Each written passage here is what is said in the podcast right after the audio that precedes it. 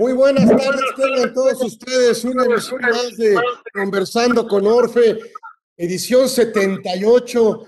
Yo me siento muy contento porque hoy tenemos un grande, hoy tenemos un gran abogado, una gran persona, un gran profesionista profesional, por supuesto, defensor, asesor fiscal, tiene su propio despacho, no necesitamos grandes credenciales para hablar con don Augusto Fernández Agardi, que además de contar con su amistad, siempre muy generosamente nos, explica, nos habla de temas tan complicados como este, que no será la excepción, la verdad es que no le hemos entrado porque hemos estado esperando este, este conversatorio, pero que hemos planeado eh, con mucho cariño y además con el mejor pedazo de abogado que miembro del salón, por supuesto, del fiscalista, galardonado de nuestra fundación, eh, aliado estratégico, una gran personalidad en el ámbito fiscal, que por supuesto, ya sé que no le gusta que luego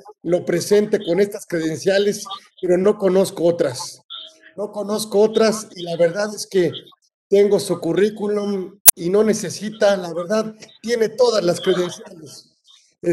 Y, para eso, pues por supuesto nos sentimos muy, muy privilegiados y muy honrados de que esté con nosotros aquí don Augusto, mi querido amigo Augusto Fernández Agari, que está aquí en Conversando con Orfi. Créanme, será un programa para recordar y será un privilegio. Y siempre, siempre que nos acepte invitarlo o siempre que él nos diga qué quiere hacer, cómo quiere hacerlo, cuándo quiere estar, pues más bien que nos diga cuándo y se acabó el asunto. Este es su casa, así será siempre. Augusto Fernández está con nosotros aquí en Conversando con Orfe. Gracias. Gracias, amigo querido. Gracias a ti, mi estimado Carlos por la presentación inmerecida, pero gracias por la invitación para venir a platicar de un tema, tema novedoso que fue publicado en esta reforma para 2022 en el Código Fiscal de la Federación, Carlos. Entonces, atendiendo a tu invitación, vamos a, platicar sobre esa novedosa figura en materia fiscal copiada y no tan novedosa en materia de lavado de dinero. Aquí, mira, lo que pretendo hacer, Carlos, y, a ver si nos sale bien. Pretendo primero pasar unas filminas, cinco, seis, eh, solo para explicar lo que está en el texto de la ley. Y después de esa explicación, entonces pasamos a los comentarios. Comentarios que creo que, son válidos y que pueden ser ilustrativos. Como estoy cierto, todos tus participantes son fiscalistas y en consecuencia siempre es muy retador venir a platicar con, con tu gente en virtud de que son expertos fiscales todos y desde luego, desde luego empezado por ti, Carlitos. Entonces veamos si, si esto les resulta ilustrativo eh, o solamente repetitivo de lo que ya, de lo que todo mundo sabe. Entonces veo, por ejemplo, a mucha gente conocida aquí en, en la pantalla, veo a Jaime Hernández, veo a Juanito de Aranda, pues muchas gracias por estar eh, gastando un poco de su tiempo por aquí, pero creo que, puede ser muy, muy eh, interesante la retroalimentación si fuera necesario. Entonces, vamos a comentar esta figura que se llama el beneficiario controlador y que, como les decía desde un inicio, es una figura que viene contemplada ya en la ley antilavado, la FIORPI, y viene descrita en los mismos términos que la FIORPI, solo con algunos aditamentos para hacerla, sin lograrlo, como si fuera una figura fiscal. El beneficiario controlador en el Código Fiscal de la Federación, a mi juicio, no es una figura fiscal, es una figura anti-lavado de dinero. Pero vamos primero a pasar eh, al texto de la ley, que como ustedes saben, está en el Código Fiscal, en los artículos 32b, ter, quater, quinquies, y en, la, en las reglas publicadas el 27 de diciembre del año pasado, en la resolución miscelánea fiscal, las reglas 2.8, 1.20 hasta la 23. Vamos pues a pasar unas filminas para que nos ayude a llevar la plática. Tenemos ahí las filminas, Hugo. Eso, gracias. Ya estamos, ya estamos llegando. Ya estamos. Bien. Decíamos que esta nueva figura que se llama beneficiario controlador se encuentra contemplada pues en los artículos 32 BTER, 4, 15. ¿Cuáles son, cuál es la ah, reglamentación que tenemos para esta figura? Bueno, primero, la obligación de obtener y conservar la información del beneficiario controlador como parte de su contabilidad. Es importante mencionar que nunca dice en su texto que estas son obligaciones como contribuyentes, curiosamente. Y sin embargo, nosotros pensamos que por estar en el Código Fiscal de la Federación, pues es una obligación que tienen las personas morales los fiduciarios, los fideicomitentes, los fideicomisarios, en su carácter de contribuyentes. Sin embargo, no se dice, se dice las personas morales, los fiduciarios, los fideicomitentes, los fideicomisarios y desde luego las partes contratantes o integrantes de cualquier figura jurídica se tienen, tienen la obligación de obtener y conservar la información de este beneficiario controlador como parte de su contabilidad y no importa que éste sea nacional o extranjero. Tenemos la obligación de informar respecto de este beneficiario a las autoridades fiscales nacionales cuando nos lo requiera. Esto significa que no tenemos que mandar la información a la autoridad fiscal, sino hasta que nos la requiera.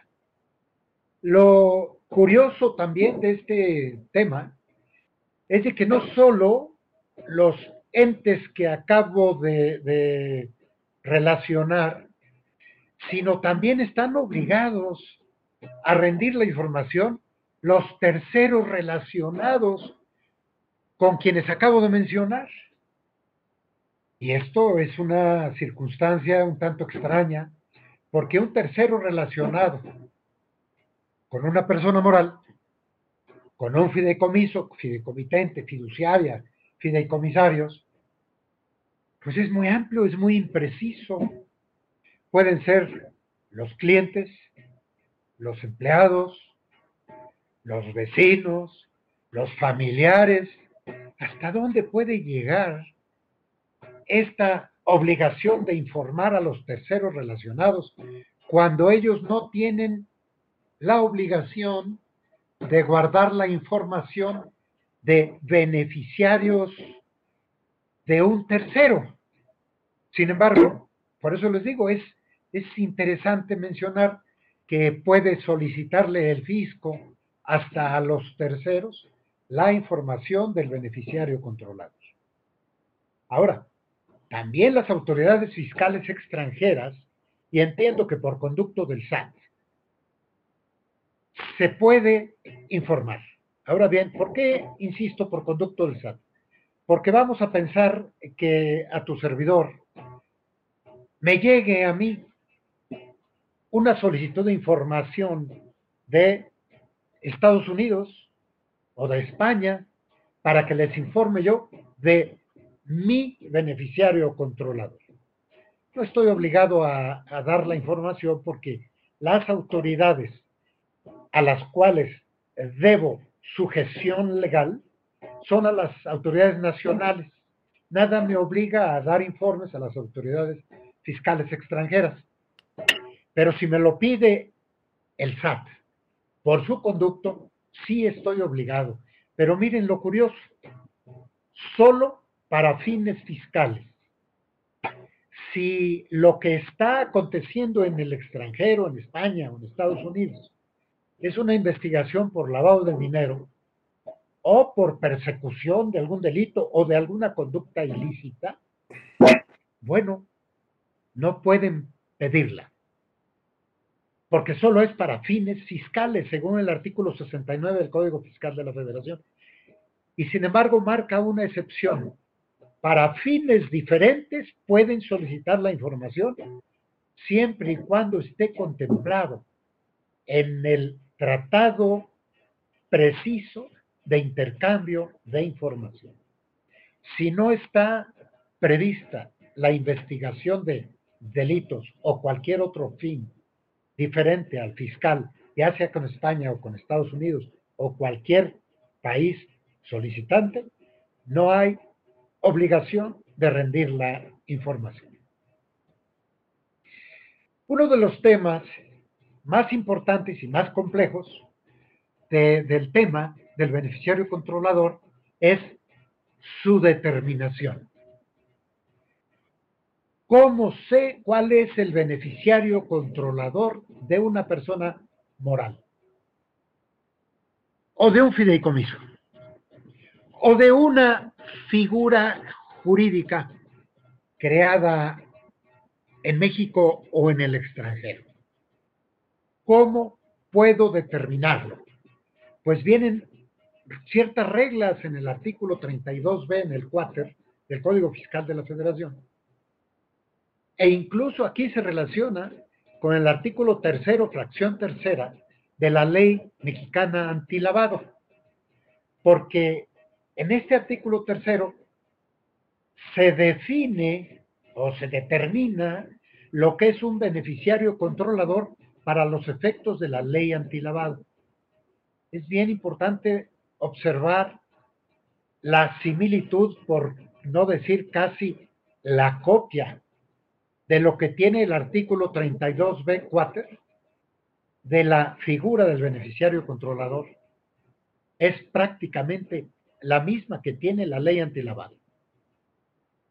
Solo que en esta ley antilavado solo se refiere a quienes traten con o sean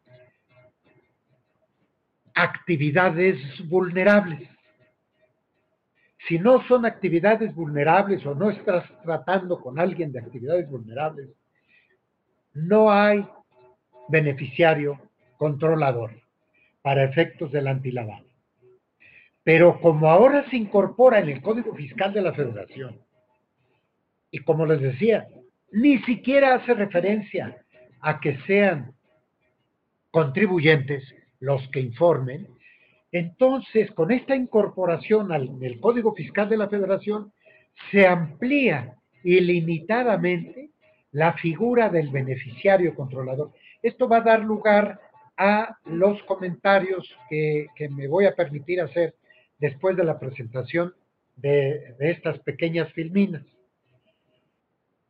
Porque al estar en el Código Fiscal de la Federación uno pensaría, pues es una figura fiscal. Pues no, no es necesariamente una figura fiscal, es una figura abierta que está contemplada dentro del Código Fiscal. Bueno, ¿cómo determinamos al beneficiario controlador?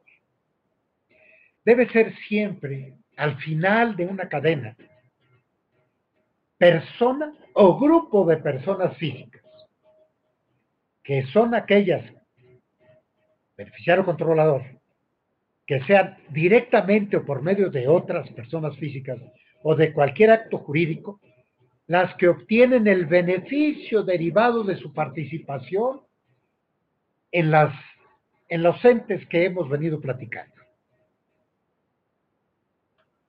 El beneficio derivado de su participación. O que en última instancia ejerzan los derechos de uso, goce o disfrute o aprovechen el bien o el servicio. Si esto pretenden que sea una figura fiscal, con esto no lo logran. No lo logran porque, ¿qué es lo que está intentando decir el código? Nos está intentando crear un nuevo sujeto pasivo de la relación jurídico-tributaria. Vean que no, porque en las leyes fiscales está determinado el sujeto pasivo no en estos artículos. Entonces, no podemos calificar esto de una figura fiscal. Y aquí una circunstancia adicional. Esta forma tan amplia de determinar lo que es un beneficiario controlador da lugar a un sinfín de cuestionamientos. Porque, pues, ¿qué es un beneficio? si hablamos de una persona moral, esta persona moral puede tener socios o accionistas y por ende pueden cobrar rendimientos o pueden cobrar dividendos. Entonces, por el solo hecho de cobrar un dividendo, ya es beneficiario controlador. A mi juicio no, porque eso sería solo para identificar a, un beneficiario. Pero para integrar a un beneficiario controlador, o sea, en su nombre completo, beneficiario controlador, no solo beneficiario, beneficiario controlador, nombre y apellidos, entonces sí estaríamos en presencia de el beneficio que obtenga el que tenga mayor número de acciones o partes sociales. Aquel socio o accionista que tenga el 1% es beneficiario en el cobro de los dividendos o en el de los rendimientos, pero eso no lo hace controlador. La idea de que sea controlador es precisamente porque maneje el destino de esas instituciones. Por ejemplo, en los fideicomisos. Los fideicomisos no necesariamente generan rendimientos. Hay fideicomisos de múltiples fines, pero hay fideicomisos dentro de esos fines, como los administradores de patrimonios, como los que rentan inmuebles, como los que venden inmuebles, inclusive con actividades empresariales. Aquel que cobre un beneficio del fideicomiso ya debe ser identificado como beneficiario controlador. No, debe controlar el fideicomiso. Si no, no tiene el nombre y el apellido de beneficiario controlador. E, entiendo que esto pueda dar lugar a eh, un sinfín de, de cuestionamientos.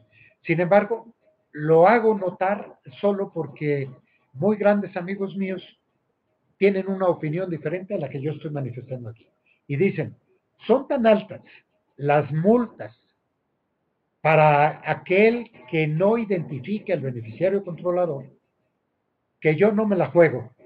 Y aunque sea el 1% del dividendo que cobre este socio, yo voy a decir que él junto con los demás socios o los demás accionistas es un beneficiario controlador. Bueno, yo respeto el punto de vista de los profesionales que tienen, que tienen este, sin embargo, no participo de él. Ahora bien, si no se está en presencia de beneficios, cuando menos económicos, sí debe ser beneficiario controlador aquel que en última instancia ejerce los derechos de uso, goce o disfrute, aproveche el bien o el servicio. Eh, esta circunstancia que puede perfilarse como para descubrir a un lavador de dinero no sirve para descubrir a un sujeto pasivo de la relación tributaria. Porque, por ejemplo, para el IVA, el IVA nos dice cuándo se causa, por qué actividades. Y miren, son todas estas actividades que están aquí. Los derechos de uso, los de goce, disfrute, aprovechamiento del bien o el servicio, están contempladas en la ley del IVA. Y desde luego, si generan ingresos, está contemplado en la ley del impuesto sobre la renta y en su caso en el IESPI. Entonces, esta ley no puede ser, e, este concepto de beneficiario controlador, yo no lo veo como fiscal. Ahora bien, si eso en forma directa no nos lleva al beneficiario controlador, debemos determinar la forma indirecta de que estemos en presencia de esta figura. Y aquí nos dice el propio artículo 32 que lo encontramos en aquel que ejerza el control por titularidad de valores, contratos o cualquier acto jurídico. Es, como pueden ver ustedes, muy amplio, demasiado amplio, ilimitado, para poder llegar a determinar a esta figura. Ahora, ¿dónde hay control? Pues cuando tenga por decisiones en la asamblea pueda sustituir o nombrar a consejeros o administradores. Y si no está en el inciso A, pues entonces cuando detente más del 15% del capital social. Y si tampoco está aquí, bueno, cuando dirige la administración, las estrategias o las políticas de la empresa. Sin embargo, esto es en forma sucesiva.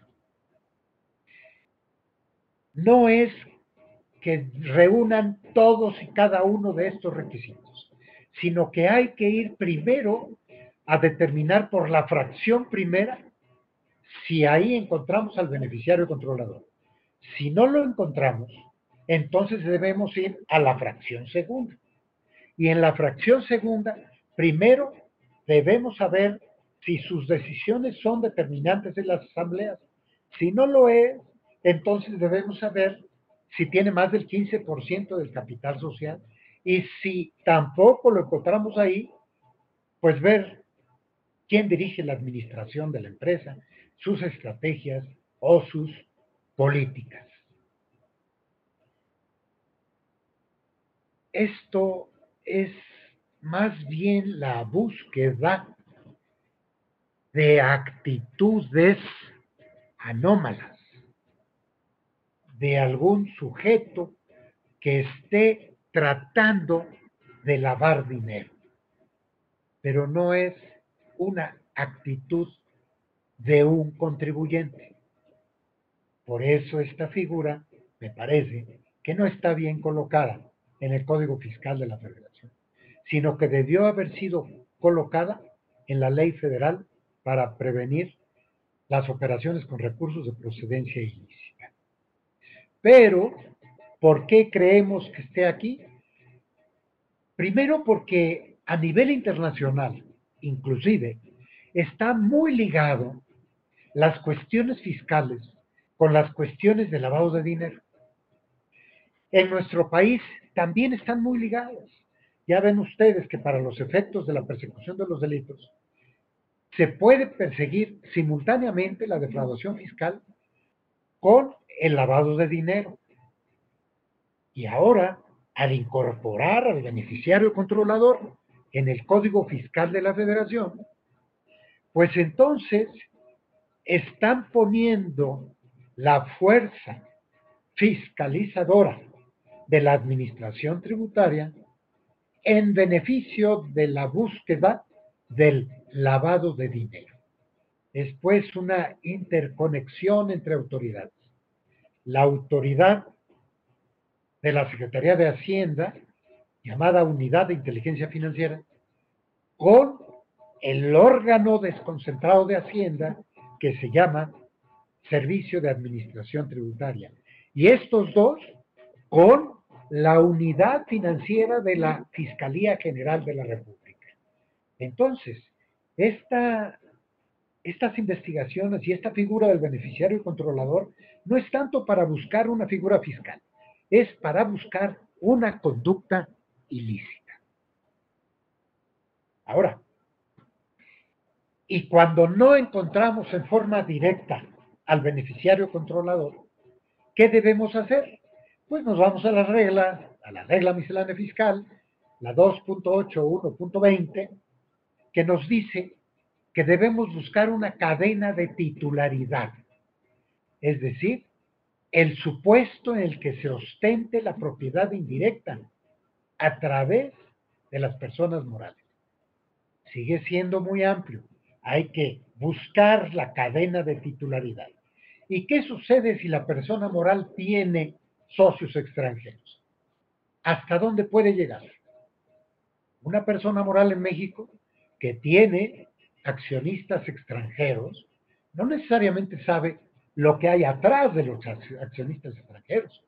Y no es posible que se le obligue por la vía administrativa a confesar quiénes están atrás. No lo puede saber. Imagínense ustedes un fondo de pensiones extranjero que sea accionista de una persona moral mexicana. ¿Quiénes están atrás de un fondo de inversión que sea propiedad de un fondo de pensiones extranjero? Pues difícil, ¿no? Yo supongo que no podemos ir como obligados a informar más allá de lo que tenemos posibilidad de hacer. La cadena de titularidad la rompe la frontera.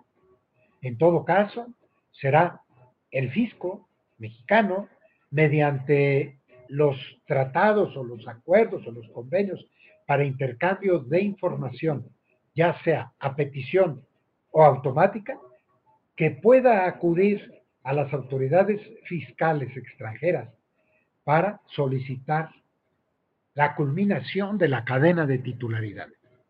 Y lo mismo la cadena de control. En los casos en que el beneficiario controlador lo sea por medios distintos a la propiedad. ¿A qué se le llama cadena de control? Pues es el supuesto en que se ejerce el control indirectamente a través de personas morales, fideicomisos o cualquier otra figura jurídica. Vuelvo al tema, compañeros, de la determinación del sujeto pasivo de la relación jurídica tributaria ni la cadena de titularidad, ni la cadena de control son figuras que nos permitan arribar a la determinación del sujeto pasivo de la, eh, relación jurídico-tributaria. Lo tienen las propias leyes. Observemos el artículo 4A del impuesto sobre la renta, 4B del impuesto sobre la renta o el propio 205 de la misma ley.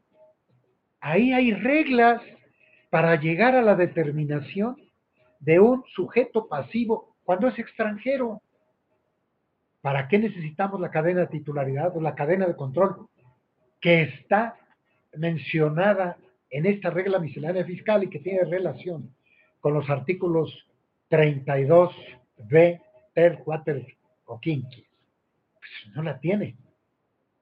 Con las propias reglas de la ley del impuesto sobre la renta, podemos aterrizar en nuestro socio extranjero. Ahora, si no se puede identificar con estas reglas al controlador indirecto, entonces, ojo, será el administrador único o cada miembro del Consejo de Administración será calificado como beneficiario controlador. La pregunta es, ya tenemos al beneficiario controlador. Incluso en cada miembro del Consejo de Administración, si no hay un administrador único. ¿De qué sirvió? Hay que informarlo. Y nada más. La frontera rompió la cadena de titularidad, rompió la cadena de control. Bueno, pues queda el administrador único o cada miembro del Consejo de Administración. Se informará que él es el beneficiario controlador el tema está en que el fisco ya tiene esos datos. Pero bueno, ahora nos está pidiendo que concentremos estos datos en la figura novedosa del beneficiario controlador, pero si él quisiera, pudiera acudir al eh, Registro Federal de Contribuyentes y por ende a, los informes que tenemos que dar conforme el artículo 27 para llegar a, la figura, pues, del beneficiario controlador sin necesidad de tenerlo concentrado en una sola. Lo que sucede es que, eh, según dice la exposición de motivos por parte del Ejecutivo, que se encuentra México obligado a dar estas informaciones por virtud de las reglas o de las recomendaciones del Grupo de Acción Financiera Internacional. Y cuando tocamos ese tema, entonces decimos, ah, no era fiscal, es antilavado. Pero bueno, utilizar la fuerza fiscalizadora de la autoridad fiscal, pues es lo que quieren hacer. Incluso México, por formar parte eh, de instituciones internacionales, como es el caso de la OCDE, y por ende las reuniones eh, de la transparencia internacional, pues México está obligado a rendir informes que le pidan tanto el GAFI como la OCDE porque México va a ser evaluado respecto de su cumplimiento en las áreas de transparencia. Bueno, esta nueva figura pudo haber sido informada por parte del fisco con base en el artículo 27 del Código Fiscal de la Federación que tiene el registro de los socios, accionistas eh, y que están obligados a informar, y no solo socios nacionales, sino también los socios del extranjero. También las fiduciarias estaban obligadas a informar. Eh, no sé por qué el fisco vio la necesidad de hacer un control fiscal. A mi juicio, esta norma debió haber formado, haber formado parte de la Ley Federal de Prevención de las Operaciones con Recursos de, de, procedencia ilícita. Ahí regular lo que ahora se intenta en la materia fiscal. Insisto, se entiende por la relación estrecha a nivel internacional que existe en la búsqueda, en la persecución del lavado de dinero entre las autoridades fiscales y este, las autoridades penales que persiguen el lavado de dinero que afectan tanto a, eh, los sistemas financieros de los países. Pero cada lugar, cada institución debe estar en su lugar. Y a mi juicio, el lugar del beneficiario controlador está en la FIORPI. Y ahí está el artículo tercero, fracción tercera. Si solo hablaba para los efectos de actividades vulnerables, se entiende, pero ahora por estar en el Código Fiscal es para abarcar todas las actividades económicas. Lo hubieran podido hacer en el FIORDI y hubiera sido desde un punto de vista de, de técnica legislativa, a mi juicio, mejor. El SAT ya tiene desde, desde que empezó la ley de la Fiordi, tiene facultades para prestarle auxilio a las autoridades que persiguen el lavado de dinero. Parece ser que con la creación del beneficiario eh, controlador, le dan, le dan mayor precisión al ejercicio de la facultad del fisco. Sin embargo, no es una figura fiscal. Me hago estas preguntas. La figura del beneficiario controlador es una figura fiscal solo por estar en el código fiscal. la determinación de sujetos pasivos de la relación jurídico-tributaria se consigue mediante la figura del beneficiario controlador. O la incorporación en el Código Fiscal solo obedece a un fin extrafiscal de identificar a sujetos que posiblemente realicen operaciones con recursos de procedencia ilícita. Si esto último es lo relevante, ¿por qué no se optó por modificar la ley del FIORPI y hacer extensivo el marco regulatorio de esta ley y no solo contemplar el caso de las actividades vulnerables?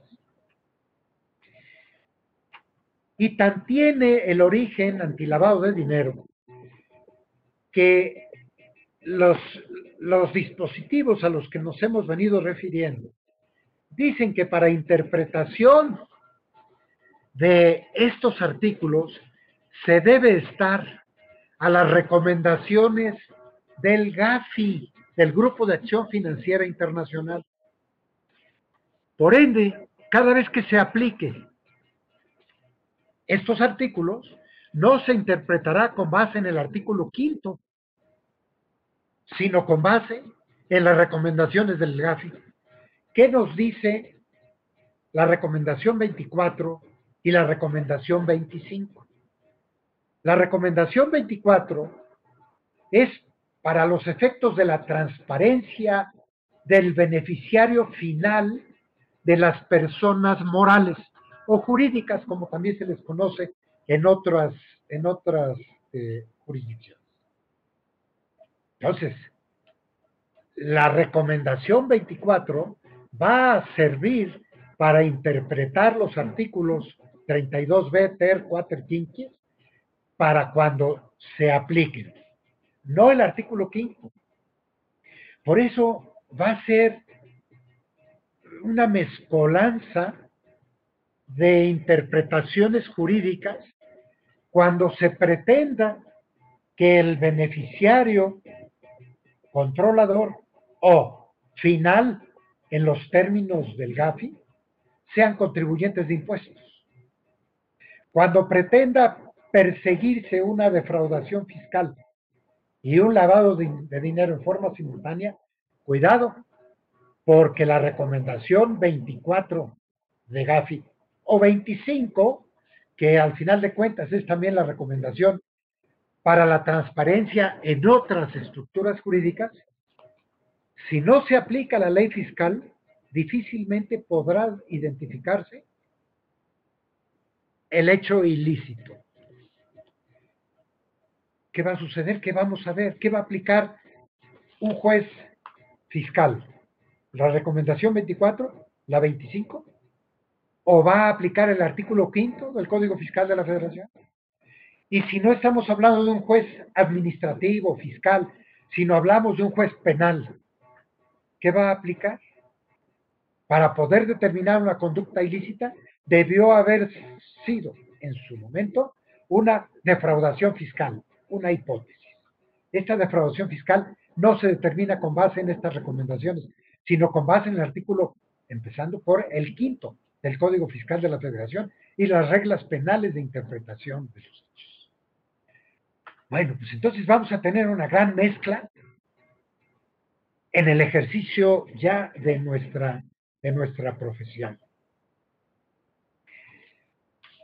Ahora bien, la OCDE también está dentro de esto, en virtud de que la OCDE lleva a cabo desde hace años su foro global sobre transparencia fiscal.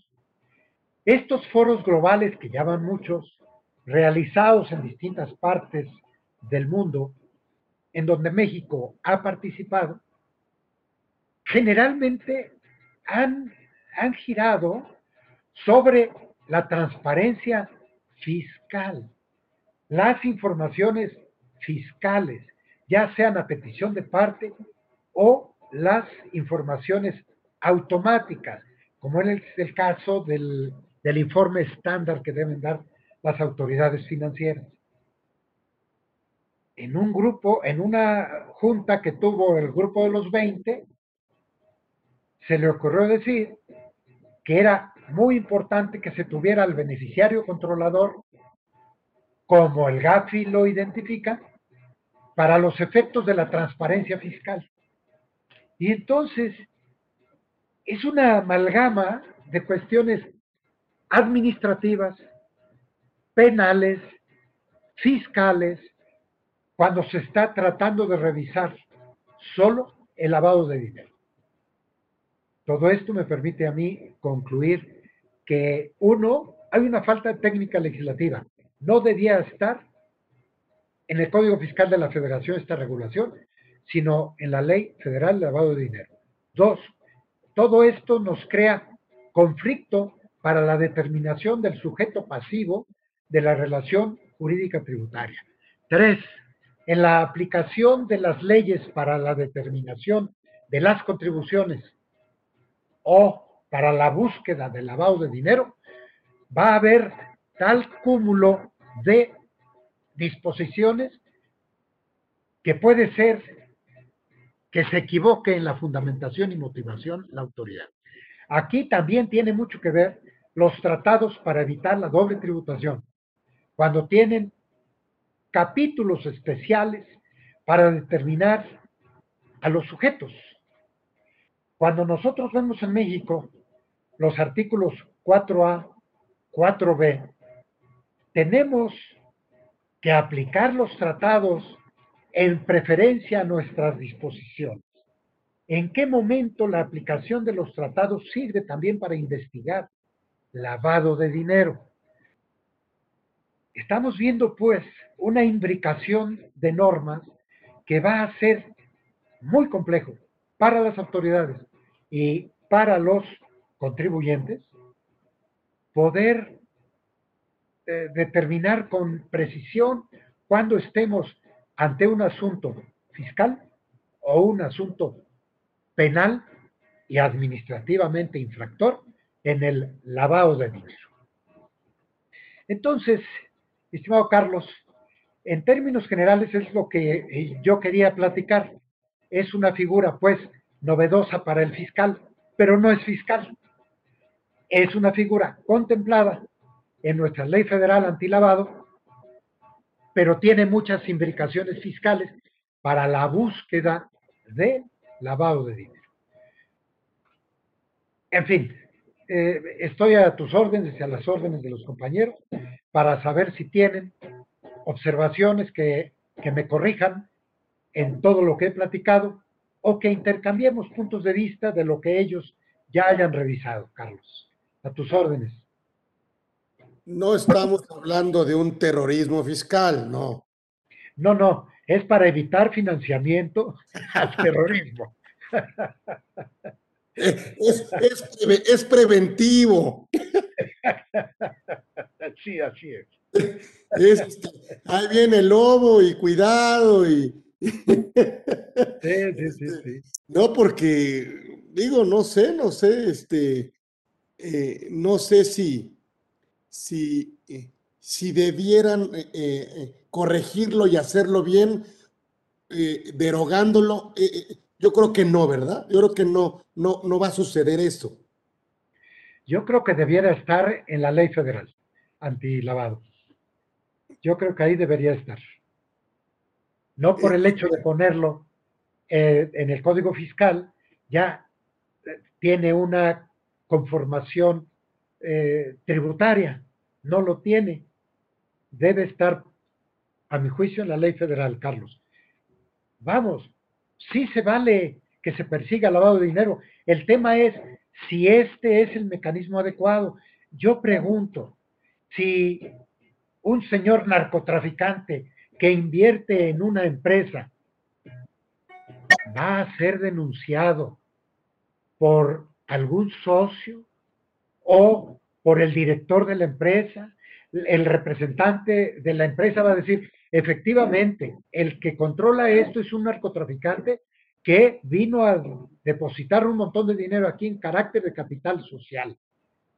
Oye, en México, la ley FIORPI a mi juicio, y según su artículo 40, no ha dado el, no ha conseguido el objetivo de ser una preventora, preventora, ¿sí? De lavado de dinero. Este, porque hasta donde se sabe, las persecuciones de lavado de dinero en México provienen de denuncias de corte penal o denuncias que vienen de los Estados Unidos. Eh, Estados Unidos, sus autoridades financieras, le informan a las autoridades penales mexicanas y ellas acuden a la congelación de cuentas, etcétera.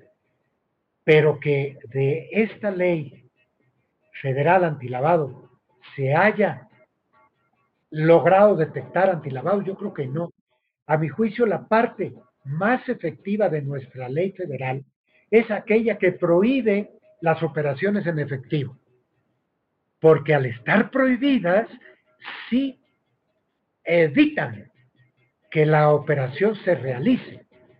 Y si se realiza, la multa, que son muy altas estas multas, se materializan. Entonces, hay que perseguir al dinero, follow the money. Pero las actividades vulnerables que se describen en el artículo 17 de la FIORTI, yo dudo mucho que puedan prevenir el lavado de dinero. Pero repito, excepto aquellas que hablan de prohibiciones de realizar las operaciones en efectivo. ¿Por qué? Porque los coches no se pueden vender en efectivo. Y eh, estamos hablando de nivel de, de UMAS en adelante. Tampoco los terrenos, tampoco los inmuebles. Eso sí, para eso sí ha servido esta ley. Pero para detectar lavadores de dinero, créeme, yo no conozco un solo asunto que haya tenido como origen la ley federal pero sí conozco muchos asuntos y los notarios son testigos de esto, que no hay operaciones, no puede haber operaciones en efectivo de adquisición de inmuebles. Esas sí son prohibiciones reales. Ahí sí, prohibir el efectivo impide que haya lavado de dinero. Lo impide y lo sanciona en caso de que no se logre. Por eso, Carlos, yo creo que, que la búsqueda del lavado debe estar en las áreas competentes y no creo que sea en un código fiscal. Ya me excedí, creo. tenemos, algunas preguntas, ahorita, ahorita las vemos.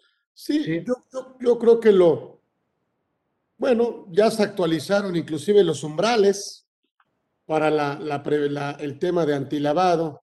772 mil en, inmuebles, 617 en vehículos, que es lo que más o menos, y, bueno, pues relojes y esas cosas, yo creo que em, eh, puedes pagarlo en efectivo y que la operación esté permitida arriba de esa, el uso de efectivo arriba del umbral, entonces ya le prohibiría al que llevar a cabo la actividad, ¿no?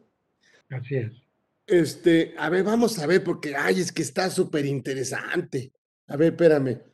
A ver, allá andamos, eh, eh, dice Mauricio Reina, entonces no lo van a aplicar como sucedió en el 5A del código, que la norma general antielusión.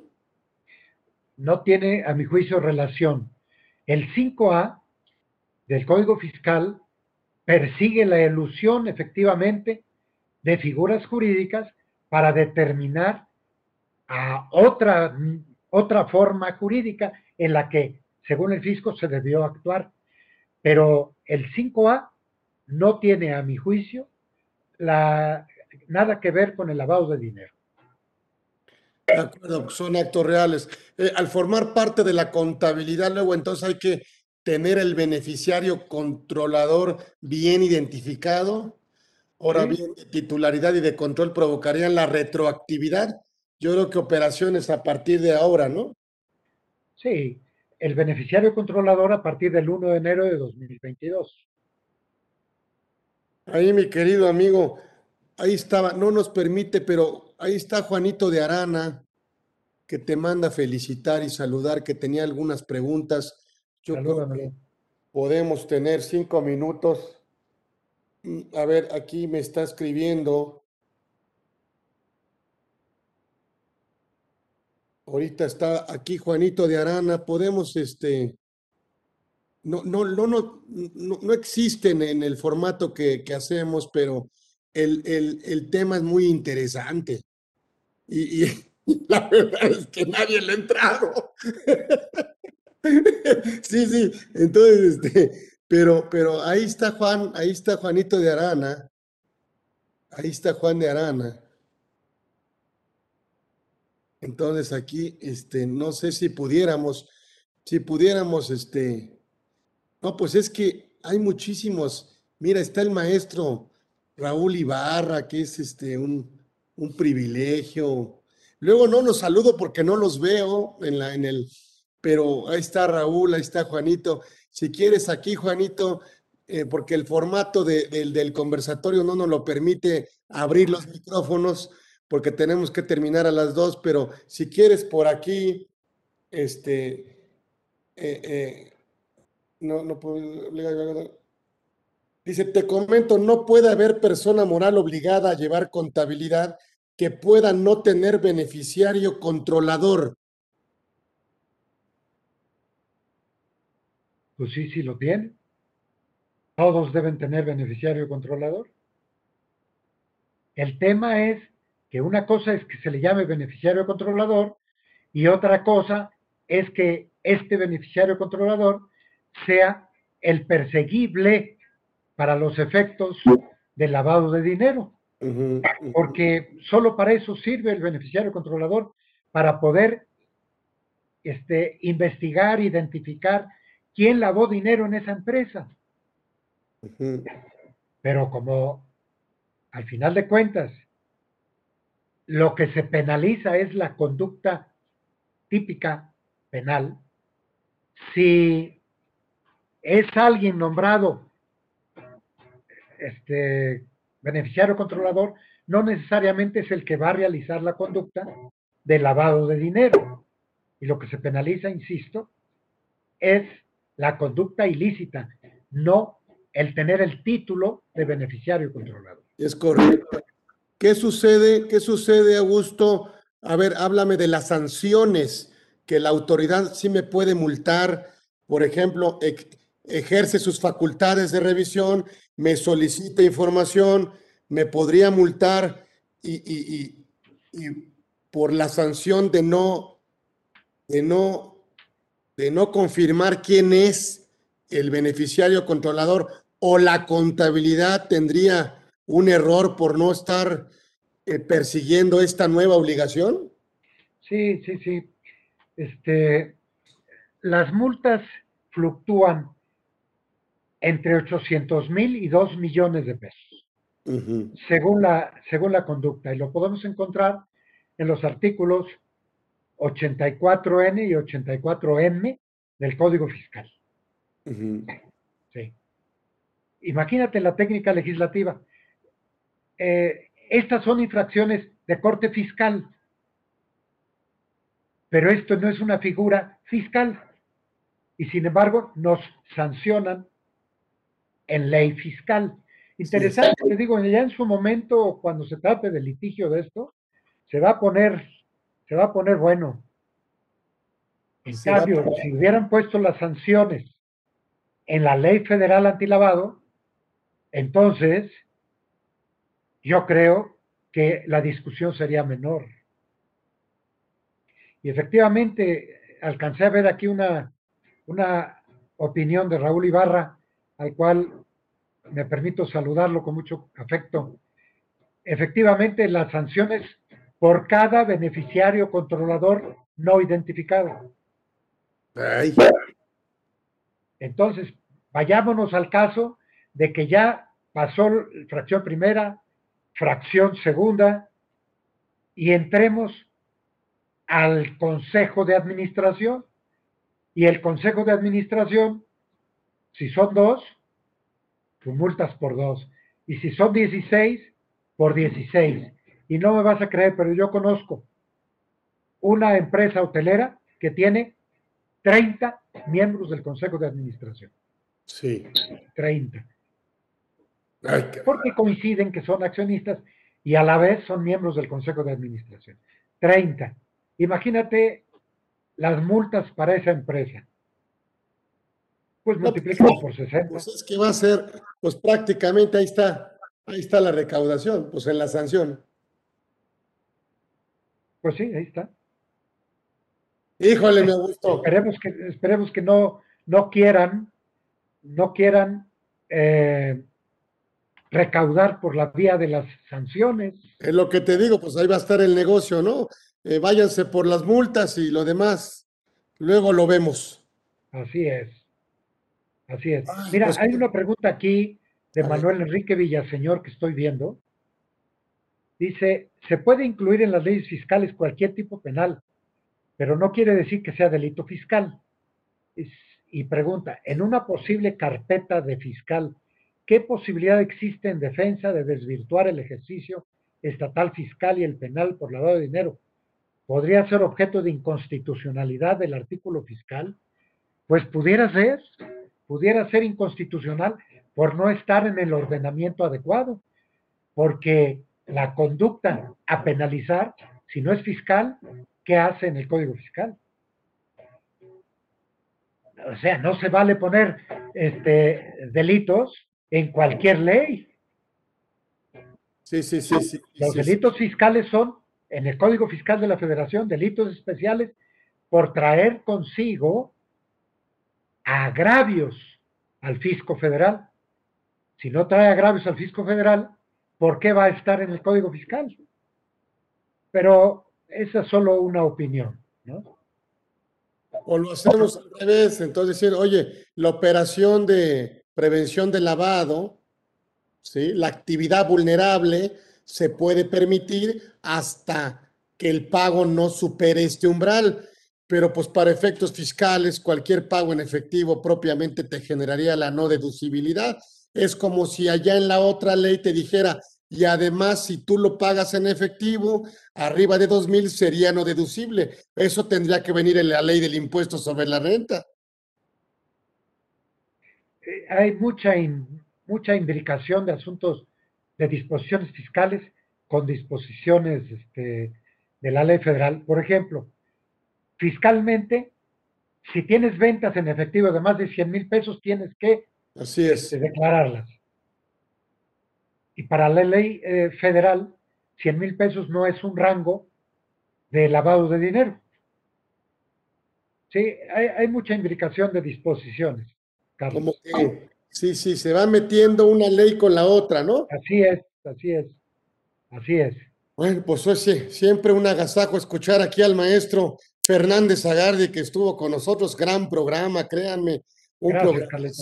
¿Quién mejor? De veras, ¿quién mejor para explicarnos estos temas que, están muy, muy complicados, muy complejos, pero que además son, pues sí, la verdad son merecedores de análisis y de estudio y de, bueno, pues propuestas también como una de mejora para también las autoridades, ¿no? También decirles, oigan, podríamos corregir esto, ¿no?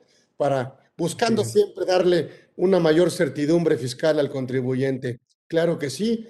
Y bueno, le damos aquí su reconocimiento, ahí lo tenemos, Hugo. Ya sabemos que, mira, aquí está tu, ahí está su reconocimiento aquí al maestro. Ah, muchas gracias, Carlos. Ya tienes ahí, tienes muchos ahí, pero como ahora son digitales, ya puedes abrir una carpeta digital, puedes guardar. no, no se pueden monetizar. Sí. Exacto, exacto. entonces ya hay que abrir ahí una carpeta ahí en su computadora y ahí tiene todos los. Ya la verdad es que pues ya está por encima este señorón, por eso ya, ya no puede más reconocimientos, sino al contrario, el reconocimiento se lo damos día a día porque bueno, pues toda la convocatoria y toda la gente que, que, que, que nos va siguiendo y que además pues va siguiendo aquí a los mejores fiscalistas. Gracias, Augusto. Augusto Fernández Zagardi, el maestro Zagardi, obviamente. Bueno, pues. Gracias, Carlitos. El maestro Augusto estuvo con nosotros aquí en Conversando con Orfe, edición 78. Seguiremos quitándoles el tiempo, seguiremos trayendo a los mejores. Nos vemos próximo miércoles, una de la tarde. Todos los miércoles aquí nos van a tener. Si obviamente por las personalidades nos hacen generosamente, nos regalan una horita de su tiempo y todo su conocimiento, su amistad y su talento. Gracias, Augusto Fernández Agarri. Estuvo Gracias. con nosotros. Gracias a todos. Gracias.